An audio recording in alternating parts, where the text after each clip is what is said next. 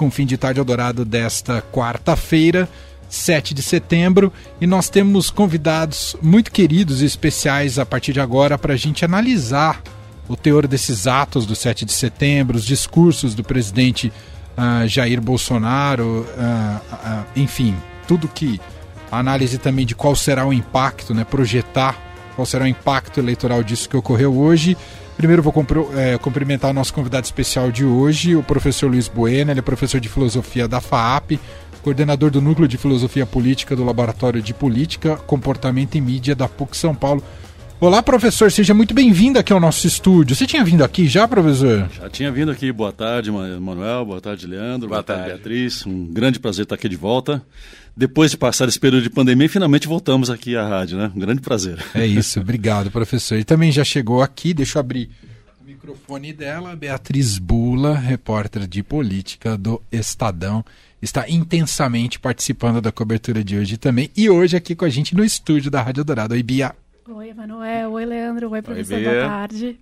Muito bem. Estamos com os dois aqui para a gente começar a identificar ah, os principais momentos, os discursos, né, aquilo que mais chamou a atenção ou deverá ficar ah, para a posteridade, o que poderá ter maior, maior impacto também no processo eleitoral. Professor, então já te passar a palavra, querendo um pouco de um primeiro resumo daquilo que você enxergou é, desse 7 de setembro, desses diversos atos, especialmente Brasília e Rio de Janeiro, com os discursos do presidente, ah, em algo que poderia ser uma data cívica, uma, né, um dia para celebrar o bicentenário da independência, mas que acabou ganhando muito mais um teor eleitoral e de apoio ao, do, ao presidente em relação também às suas bandeiras. Mas queria te ouvir inicialmente, professor. Obrigado, Manuel. É, primeira coisa que para mim ficou muito forte no dia de hoje, que, como você já, já adiantou, que eu até lamento bastante é o fato de uma data tão importante quanto essa, uma data muito significativa para todos nós brasileiros, 200 anos né, de celebração da nossa independência, ou seja, o Brasil que era parte de um, de um Reino Unido se torna uma nação independente e depois toda a história que nós carregamos de lá até hoje, né? o Brasil, monarquia, entrada no período republicano e a, a, a abolição da escravidão e, e toda a nossa história, nada, nada disso foi objeto de análise, de reflexão. As autoridades não abordaram isso em nenhum aspecto, não usaram esse material histórico para refletir sobre o que se espera do Brasil daqui para frente, onde estão os nossos principais problemas. É? Então, isso tudo poderia ser feito não apenas no dia de hoje, mas poderia ter, um, poderia ter sido um grande período, o ano todo, de reflexão. Uh, não só interno, mas de repente com, com, a, a com, a, com os portugueses, né, desde as autoridades, mas também intelectuais, gente da comunicação, das artes, ou seja, uma grande reflexão entre duas nações que têm essa história em comum, né, que ela poderia ter sido usada para nós pensarmos não só o Brasil, não só Portugal, mas o que significa todo esse mundo lusófono. Né? Então, o Brasil hoje como sendo o país onde mais se fala português. Mas que pena que nada disso foi objeto hoje nas celebrações. Nós tivemos os desfiles militares, que são tradicionais. É? assim, a, a, quem é, eu já tenho uma certa idade, ou seja, então eu me lembro disso desde a minha infância. A gente ia com a escola, né, assim, as escolas públicas onde a gente estudava, e ia assistir os desfiles. Né? Então, tudo bem, então é uma coisa tradicional que se mantém, e ótimo, são coisas que fazem parte da nossa cultura. Né? Mas o restante não foi um evento cívico, o restante foi um evento político e, no sentido mais específico possível, uma, um evento de campanha política. Então, tudo que foi dito, tudo que foi. É, é, todas as, as, as falas, é, as imagens que foram utilizadas, foram visando uma campanha política de reeleição. Então, e nada do que foi dito acrescentou nenhuma informação nova, nenhum plano novo, nenhuma visão que acrescente assim esperança, que acrescente um, uma perspectiva do Brasil sair da situação que está para uma melhor. Nada disso. Foi uma reflexão sobre o que está aí. Reflexão, perdão, nem foi reflexão, né? Foram apenas discursos sobre o que está aí, reforçando inclusive alguns comportamentos negativos né, que assim nas falas do presidente a gente tem que ressaltar, infelizmente ele mantém alguns discursos né, que são agressivos alguns grupos, especialmente às mulheres brasileiras. Então, é, isso é assim, se a gente pudesse resumir em poucas palavras, a gente diria foi realmente uma, foi lamentável que um dia tão importante se transformou num grande comício nacional para a reeleição do, do, do presidente. É só isso que eu teria a lamentar. Beatriz, te ouvi um pouco como é que se observou os atos e os discursos do presidente, tanto Brasília quanto Rio de Janeiro, o teor deles e até algum impacto eleitoral que você imagina a partir do que foi dito. Bia. É, eu acho que a gente teve mo vários momentos ao longo do dia que são é, os, os, momentos aí importantes e com mensagens significativas é, por parte do presidente Bolsonaro. O primeiro deles começa antes mesmo de começar o ato em Brasília, uma entrevista que ele dá à, à TV Brasil e que indicava ali que talvez aquela ala que vinha pedindo para o presidente não comprar briga com é, ministros do Supremo, com o Judiciário, que ele fosse um tom mais moderado, que aquela ala ia sair frustrada, né? Porque ele chegou a dizer, falar de momentos de ruptura é, institucional, democrática e de sugerir que isso poderia voltar a acontecer. Mas aí, de fato, nos discursos em Brasília e no Rio, é, não dá para falar, acho que tem gente aí na campanha do Bolsonaro comemorando que ele não abriu uma frente de ataque tão incisiva como ele já fez outras vezes, xingando é, declaradamente ministros do Supremo, ou como ele fez ano passado, falando que não cumpriria a ordem da Suprema Corte. De fato, ele não fez isso.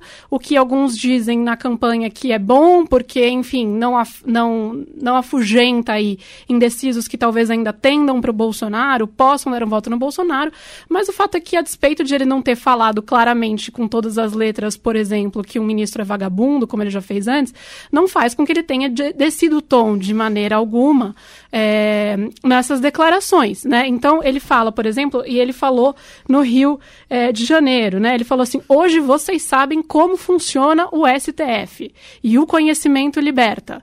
Então, digamos assim, ele não precisa entrar lá e falar não vou cumprir uma ordem do Supremo para estar colocando o povo que estava na rua com faixas, declarações contrárias ao Supremo, às instituições democráticas, é, de fato, é, contra os juízes que estão lá para e parte deles, inclusive, para é, coordenar o processo eleitoral desse ano. Então, assim, o Bolsonaro ele, ele não baixa o tom, é, mas na campanha é considerado que, ok, pelo menos ele não esgarçou a corda como já fez outras vezes na campanha dele. É, para a campanha do PT há aí uma avaliação de que, enfim, de fato, se ele radicalizasse mais, isso é, faria com que houvesse um apelo mais forte da campanha do Lula pelo tal do voto útil no primeiro turno.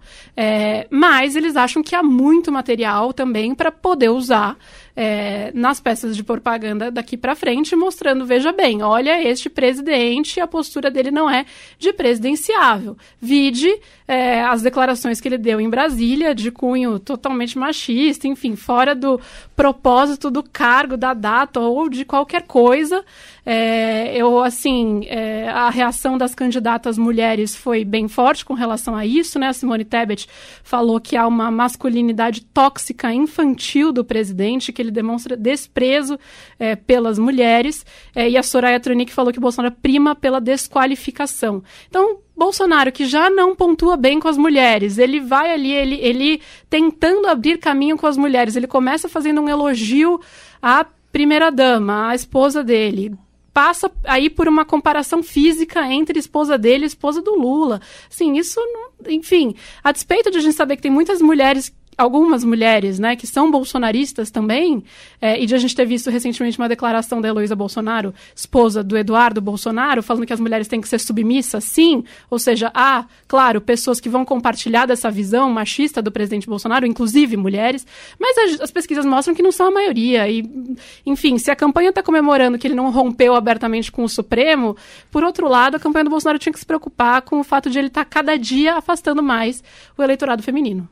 Queria só colocar de novo, a gente separou esse trecho, uh, caso você ainda não tenha acompanhado, que a Bia uh, comentou aqui, quando o presidente uh, chama, né, ele junto com a multidão, eh, clama pelo, por esse coro do tal imbrochável. Vamos ouvir. Podemos fazer várias comparações, até entre as primeiras damas. Não há o que discutir. Imbrochável, imbrochável, imbrochável, imbrochável, imbrochável. Professor, a gente perdeu a capacidade de se assustar com o estado da nossa república ou a gente está diante de algo realmente que passa de todos os limites num bicentenário da independência, um presidente que clama por um coro de imbrochável. O que está acontecendo, professor? A gente, Me a dá gente... uma resposta, professor, por favor.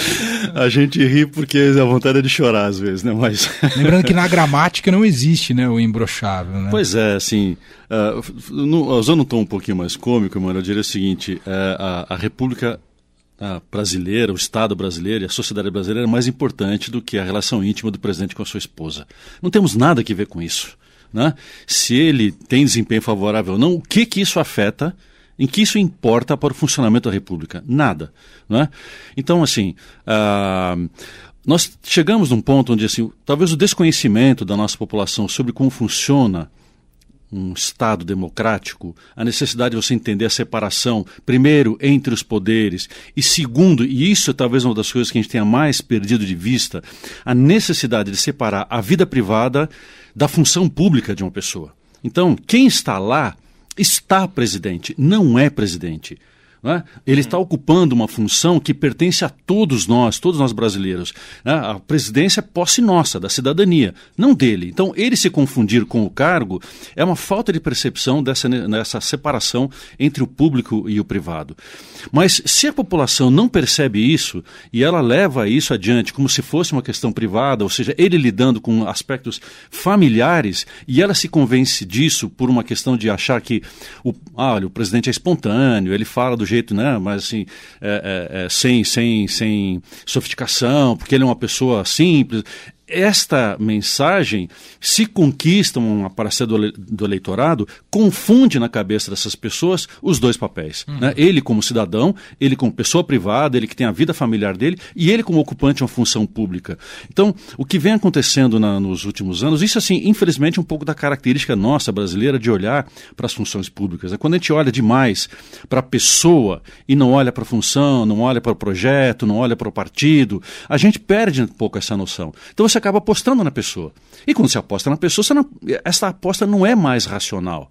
Você está fazendo uma aposta por conta de você se associar àquela pessoa, você ter uma certa afinidade com os preconceitos dela, com as crenças dela, até com a religiosidade dela, e isso acaba sendo mais importante. Então, hoje foi um evento, se a gente então, como a Beatriz estava bem dizendo, as falas, tudo, se a gente olhar, é isso que aconteceu. Né? Esta, esta uma, uma, uma, uma visão do, da mistura entre o, o privado e o público, e esta apropriação né, do público no, no âmbito privado, usado como mote de campanha.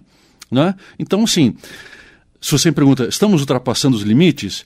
Eu acho que já não é de agora. Né? Assim, na verdade, e não só nesse governo, já faz assim, mais de uma, mais de um governo de assim, a, o uso da mentira em campanha política, a agressividade, né? assim, a, a, divisão do povo brasileiro, ela já vem acontecendo faz algum tempo. O que nós temos de diferente é que, neste momento, o grupo que está ocupando o poder se apropriou de uma forma que a gente não tinha visto antes. Então ele ultrapassou alguns limites no sentido de não apenas se apropriar dessa divisão da sociedade brasileira, mas se apropria também no sentido de romper com os limites institucionais para o funcionamento saudável da República. Esse, esse talvez seja o aspecto mais preocupante do atual governo. Né? Uhum. Então, se essa noção do público e privado, quando a gente elegeu os salvadores da pátria, grandes líderes, né, pessoas do povo, ou seja, alguém como nós que está lá, quando a gente manteve essa mentalidade, a gente já vinha nessa complicação. Mas agora, um poder afetar o, um poder agredir o outro, um poder querer romper esse limite com relação ao outro, um poder até não repreender o público quando o público diz que é preciso esvaziar o outro poder da República, o legislativo né, ou o judiciário, um, um, um, ocupante do cargo mais importante do executivo, não repreender a população. Não é assim, a democracia precisa disso, nós precisamos de outros mecanismos. Você vê que esses limites estão chegando, ou seja, nós estamos ultrapassando uma linha muito perigosa que coloca em risco exatamente a República Democrática Sim. que é o Brasil. Né? Aliás, por falar nos poderes, Hoje não participaram do ato lá em Brasília os presidentes da Câmara dos Deputados, Arthur Lira, do Senado Federal, Rodrigo Pacheco, e muito menos o presidente do STF, Luiz Fux. Acho que quer dizer muita coisa, né, Bia? Sim, o simbolismo de quem estava e quem não estava especialmente lá, com certeza, né? Acho que o Arthur Lira da Câmara foi o primeiro a, a divulgar aí pelos seus, pelos seus assessores e tal, que ele não iria participar. Pacheco e Fux seguem isso. Claro, com entendendo o risco que eles correriam de se associar de alguma maneira ao Bolsonaro, não só pela retórica, possível retórica golpista que ele assumisse ali, como já fez outras vezes, como também pelo fato de ele fazer o que ele fez, né, que é se apropriar do ato como um ato de comício, de é, busca por votos aí, apoio na eleição, e isso ficaria muito ruim, de fato, é, para os presidentes de Câmara, Senado, especialmente do STF. E aí também também vale chamar a atenção que ao lado do Bolsonaro estava é, o, o, Luciano Hang, né, da Van, é, que é um dos que foram alvo, um dos, dos, empresários que foi alvo daquela medida de busca e apreensão de celulares, autorizada pelo Alexandre de Moraes, que hoje é presidente do TSE. Bolsonaro falou deles no discurso no Rio de Janeiro, colocou o Luciano Hang do lado dele, inclusive chamou muita atenção que é, é isso, diante de uma ausência ali de autoridades, quem estava ao lado do Bolsonaro. Mais um um fato que corrobora a sensação correta, né, é, quando a gente assiste aquilo, de que é um ato eleitoral, né, não é um ato é, público, institucional, de de fato comemoração do bicentenário da independência. Então, quem estava lá não eram os representantes dos poderes, é, era um empresário bolsonarista é, que, enfim, está aí na, na, mira do Supremo Tribunal Federal por apoiar a, a atos democráticos, supostamente apoiar atos democráticos, isso ainda está em investigação, e até confesso que me deu um nervoso, porque estava o presidente de Portugal do lado do Bolsonaro. Exato. De repente chega o Luciano Hang e é colocado no meio do presidente de Portugal e do presidente Bolsonaro, né? Aquela sensação de ter alguém aí, tipo, cuidando da lojinha para falar que não, não funciona assim. Esses lugares, eles são pensados pelo cerimonial com, né? Exato, eu fiquei pensando que Seguindo tantas regras na e cabeça tal. do presidente Mas jogamos as regras todas e protocolos das favas há muito tempo, né? Então, assim, esse foi realmente só um detalhe. É, é verdade. Bom, uh, agora tem um fato que, é, que a gente precisa destacar, é, professor, que para fotografia foi bastante gente para as ruas nesses atos do 7 de setembro. Uh, agora, isso significa que o Bolsonaro pode ganhar um fôlego eleitoral ou o que estava nas ruas é justamente a sua base mais enérgica, professor? Olha, o que parece é exatamente isso, mano. Uh, os discursos todos e todas as, as, movimentações do presidente, da sua equipe, dos candidatos hoje foram voltadas ao seu público. Não foi um evento, é, ou não foram eventos onde a população em geral participou. Então, aqueles que já são seguidores, aqueles que já são possíveis eleitores, estavam lá presentes. E é claro, então, assim, as pesquisas indicam que se o, o, atual presidente tem em torno de 30% das intenções de voto, então é claro que é uma população muito grande, né, assim, do, de todos os brasileiros que pretendem votar nele. Então não é pouca gente, né? Então, isso é o que vai aparecer realmente nas fotos, né? essa multidão que está lá, mas é uma multidão já de apoiadores. É, qual é o efeito que isso pode ter no restante né, do eleitorado? É muito difícil prever, mas assim, Uh, se vai ser utilizado isso na campanha, claro, vai ser usado. O pessoal é muito focado nisso em, em criar imagem, né? Uhum. E algumas até assim, a gente sabe que não corresponde exatamente aos fatos e à verdade, né? Mas se isso vai reverter realmente é, em mais apoio ao presidente, as pesquisas até hoje, é claro que isso pode mudar, as pesquisas até hoje não demonstram que nada do que foi feito mudou esse quadro. Ele continua com os mesmos 30% que ele tinha desde o início dessa caminhada nova de, para a uhum. reeleição. Né? Então, uh, se em, em, relação a outros atos anteriores você tem uma fotografia muito melhor, uma imagem que aparenta uma grande multidão, não é também, assim, não se pode é, fechar os olhos para o fato que é uma multidão dos que já apoiam. Ou seja, é como se as pregações desse, dele, já, já que o discurso religioso está tão forte, né, ele está pregando para convertidos. Uhum. Não está não tá regimentando novos convertidos né, para o seu grupo.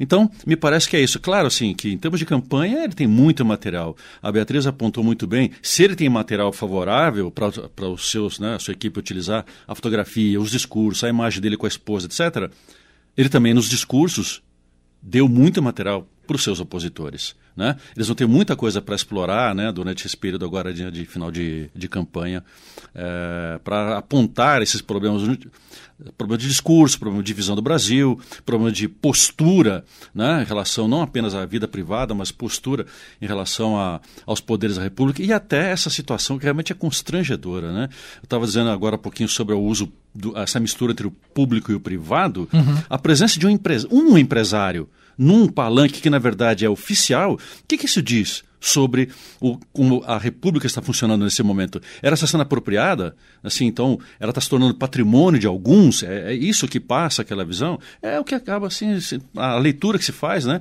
da imagem se torna essa, né? É. Um representante de uma nação irmã que é o, o, a máxima autoridade do executivo português estava de lado. E ainda que ele se dignou a vir ao Brasil, né? Depois da última situação que houve aqui, alguns meses atrás, onde o presidente simplesmente desprezou né, o presidente né, português, agora o primeiro-ministro é colocado no palanque oficial, mas deixado de lado. Constrangedor isso, né? Assim, eu não sei como é que os portugueses leem isso, mas eu leria como um profundo desprezo, né? Um profundo desrespeito a uma autoridade tão importante quanto aquela. Eu preciso liberar a Beatriz Bula, que eu sei que ela ainda tem muitas atividades uh, ah, para essa é. final de tarde, início de noite. Só o fechamento de um jornal, provavelmente. ah, num dia desses. Num dia é. pouco Calma. relevante e tudo mais. Mas, Bia, queria um destaque final seu. O que a gente deve observar nos próximos dias é justamente tentar entender o impacto desse 7 de setembro no, no processo eleitoral em relação especialmente à intenção de voto, é isso, Bia? E também a reação dos adversários? Eu acho que eu apontaria o desdobramento jurídico disso, na verdade. Boa. É, apesar de, enfim, haver uma sensação aí de que estamos a menos de um mês de eleição, não me parece que haja é, no TSE ou no, no, Supremo, de alguma maneira, é, qualquer tipo de, de sensação de que há espaço, digamos assim, para se impugnar alguma candidatura, especialmente com esse nível de apoio popular que, que é do Bolsonaro ou seria do Lula a essa altura do campeonato, é, mas ficou flagrante, né? É, o que aconteceu hoje. Então eu acho que é algo que vai se desdobrar, vai se desenrolar e ainda que não signifique é, uma consequência imediata para a campanha do Bolsonaro, pode ficar aí mesmo pós-eleição. Né? E pode gerar problemas para ele pós-eleição, inelegibilidade, enfim, uma série de questões. Então eu acho que é algo para monitorar, sim, como que essa repercussão no TSE, que vai chegar, todos os partidos, já, vários partidos já se manifestaram sim. agora, inclusive o PT, é, né, que vão questionar o uso da máquina, transmissão, né, por TV é, oficial, né, TV Brasil, dos atos em que foram atos eleitorais, uso do, da máquina que organiza, de fato, os eventos para fazer essas declarações e tal.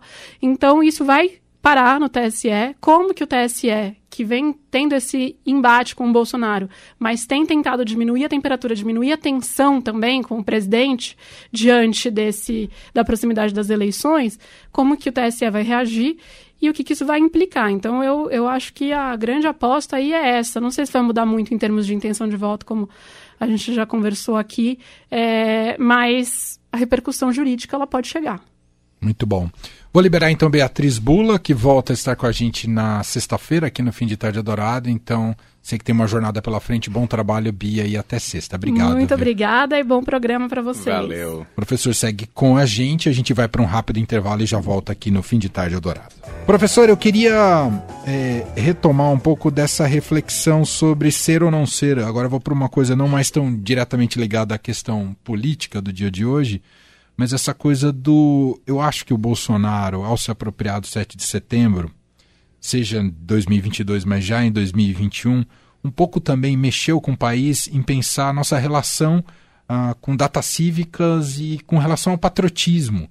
Queria te ouvir por que não somos, por que não fomos ensinados a ser patrióticos e o que é ideal ah, do ponto de vista eh, de pensamento político ser patriótico a gente tem, tem, que se espelhar nos Estados Unidos, tem que se espelhar na Europa. Porque eu tenho a sensação que a gente não, não, não, não sabe qual é o real sentido do, do, do patriotismo, professor. Emanuel, talvez a nossa. nossa... Foi para um campo filosófico agora? Mas... Muito bom. Você jogou, deixou a bola pingando aqui na Agora só tem que chutar. Até parece, na né? reflexão que você coloca é grande, né? Excelente questão. Mas vejamos, assim, eu acho que um pouco a gente entende isso pela nossa caminhada histórica A gente não, não, Infelizmente não, mas é, cada povo tem as suas próprias características, seus próprios movimentos. Então, o nosso não é de uma continuidade de longo prazo que permitiria a gente perceber, nós cidadãos, é perceber que nós realmente estamos participando da construção do país. Uhum. Né?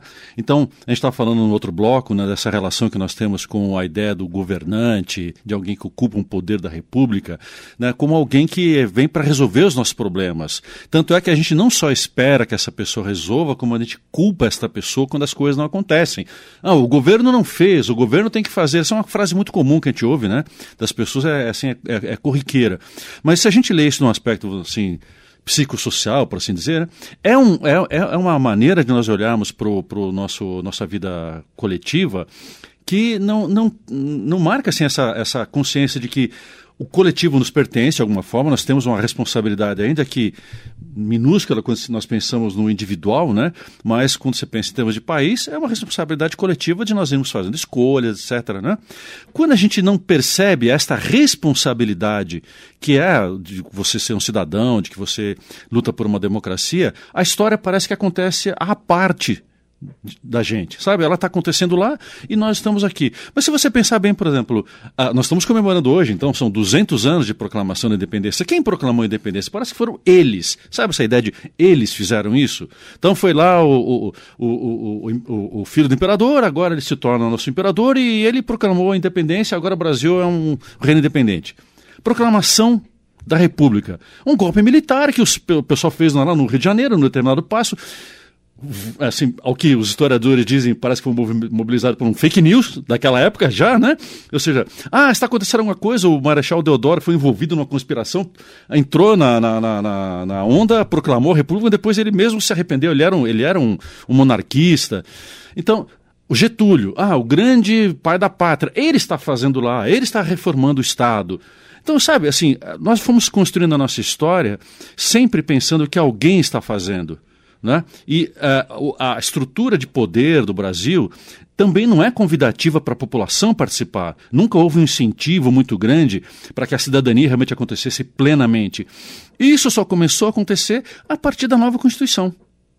De 88 para cá é que você tem essa construção finalmente na, num código, é, que é o nosso código máximo, né, a nossa carta máxima, de cidadania. Ou seja, a, o Brasil é um. um a, o nosso, nosso regime é republicano, nós somos uma democracia, então agora está nas nossas mãos essa construção contínua. Né? Então, talvez assim nós pudéssemos dizer que, claro, na época da ditadura houve uma parcela da população que a gente aceite ou não os argumentos que foram usados, mas houve uma parcela da população que se levantou contra o regime, Sim. né, por movimentos que fossem, né, assim, mas se levantou, mas não foi um movimento também de toda a população. Né? Não, é um, não foi um movimento generalizado. Talvez agora, com esses 30 e poucos anos que nós temos né, de, de Constituição, de a, a, a, redemocratização do país, a gente tem iniciado essa caminhada, se ela não for rompida agora, ou né, nesses, nos próximos meses ou anos, né, se ela não for rompida, nós continuaremos talvez percebendo isso. Quanto mais esses discursos públicos ferirem essa noção de república, de um Estado laico, etc., mais os meios de comunicação, né, especialmente o trabalho de vocês, trazendo essas questões para o público, para a gente refletir, mais a gente vai percebendo que essas coisas têm que funcionar de forma adequada, ou seja, o Estado é laico, os poderes são separados, nós temos que escolher bem os candidatos, senão eles fazem essas barbaridades que estão fazendo no legislativo, no executivo. Então nós podemos assumir o nosso papel nisso. Em vez de pensar, ah, o governo não fez, nós vamos ter, de repente, aos poucos nós vamos percebendo, olha, o governo que eu elegi não fez aquilo que prometeu. Então, na próxima, eu vou ter que repensar os meus votos, as minhas escolhas. Né? A gente sabe que o eleitor não é um bicho racional. Uhum. Né? Uhum. O eleitor, no geral, funciona muito por sentimento, muito por afinidade né, assim, de preconceitos e valores, etc. Mas um certo tanto disso pode mudar a nossa percepção né, de o que somos nós como cidadãos e o quanto a gente tem que participar na medida do possível, mas aquilo que nos cabe a gente deve fazer. E como último comentário, talvez a gente venha percebendo nos últimos anos, né, uhum. e, e, Leandro, que democracia não é um dado natural. Certo? A democracia talvez seja um dos assim, menos pior, como dizem os, os historiadores e filósofos, né? mas é o que melhor funciona para nós. Mas é um regime, se tem muitas virtudes, ele é muito frágil. Hum. muito frágil. Em que sentido? Como a democracia é um regime da participação de todos e ele tem que afirmar a liberdade de pensamento, de manifestação, de organização, é meio contraditório, mas a democracia ela tem que conviver com grupos que são antidemocráticos até um certo ponto, né? Claro. Até um certo ponto. Quando uhum. se ultrapassa o limite que a gente, não, né, como você apontou no começo do programa, quando a gente percebe que esse limite está sendo ultrapassado, as próprias forças institucionais têm que, têm que coibir esse movimento contrário à democracia. Né? Mas quando nós fomos percebendo que democracia é uma coisa que só existe enquanto nós a sustentarmos com o voto, com a nossa participação, quando isso começar a ficar claro para nós, a nossa cidadania vai aumentar. Então, isso que você está perguntando no início, é, é uma caminhada que talvez a gente tenha começado nos últimos 30 anos. Nós somos ainda. Do ser patriótico e achar nossa identidade. Né? Exatamente. Então nós vamos nos perceber né, como, uma, como um país como uma nação no sentido que nós compartilhamos alguma coisa, não apenas o território, nós compartilhamos língua, compartilhamos cultura, temos objetivos né, que são comuns a todos os estados brasileiros. Então esse sentimento né, de patriotismo, não de patriotada como estão fazendo hoje, né, mas de patriotismo nesse sentido, né, de que nós pertencemos a uma construção que é coletiva. Coisa que outros povos que já têm democracias estáveis já há mais de dois séculos já conseguiram né, colocar isso na, na, na, na, percepção das pessoas. A nossa história, que é meio assim, né, de, é, de altos e baixos, não foi muito favorável para isso. Mas talvez agora a nossa história recente nos ajude a entrar nesse trilho. Uhum. Quem sabe, né? Esperança uhum. sempre nos, move.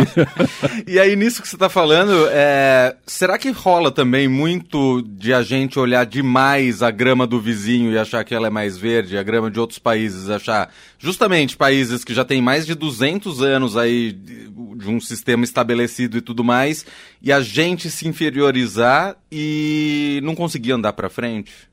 Tem, tem isso sim. Uh, isso também é um pouco. Sabe que os grandes intérpretes do Brasil citam isso desde o Sérgio Borque de Holanda, mais recentemente Darcy Ribeiro e outros né, sociólogos historiadores têm apontado um pouco isso. É da nossa história olhar para fora por duas razões. Uma, por a gente achar que outros povos estão numa situação muito melhor e que nós gostaríamos de ser o que eles são.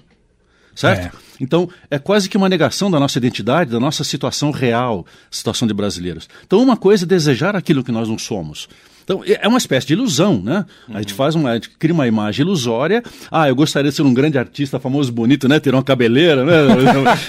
já, não, já foi, não, a realidade já não é mais essa, né? Então, então, isso é uma coisa. A outra, o que talvez seja pior nisso, Leandro, é que assim, a gente utiliza isso como anteparo também para não olhar para a realidade. Para a gente também não assumir a responsabilidade pela realidade da qual nós fazemos parte, que nós, de alguma maneira, ajudamos a construir. Então, é um jogo duplo, né? De ilusão e de fuga da responsabilidade. Você pegar esses grandes intérpretes, eles têm colocado isso e me parece uma leitura muito interessante, né? Por que que, ah, eu gostaria de ser como os americanos, ah, os franceses, ah, os alemães, os ingleses, ótimo, mas cada povo tem a sua história. Só o inglês sabe o que ele passou para chegar no ponto em que ele está, só o americano sabe as lutas que continuam hoje para ele manter o país do jeito que está. Nós temos que saber quais são as nossas. Uhum. Não adianta a gente fechar os olhos para a nossa realidade, acreditar que mais um salvador vai resolver tudo, que a gente vai continuar insistindo no erro, né? Olhar para a nossa realidade é difícil, difícil, a democracia exige isso, né? Uhum. A democracia ela é cruel nesse sentido. Não adianta, se você não fizer, ninguém faz.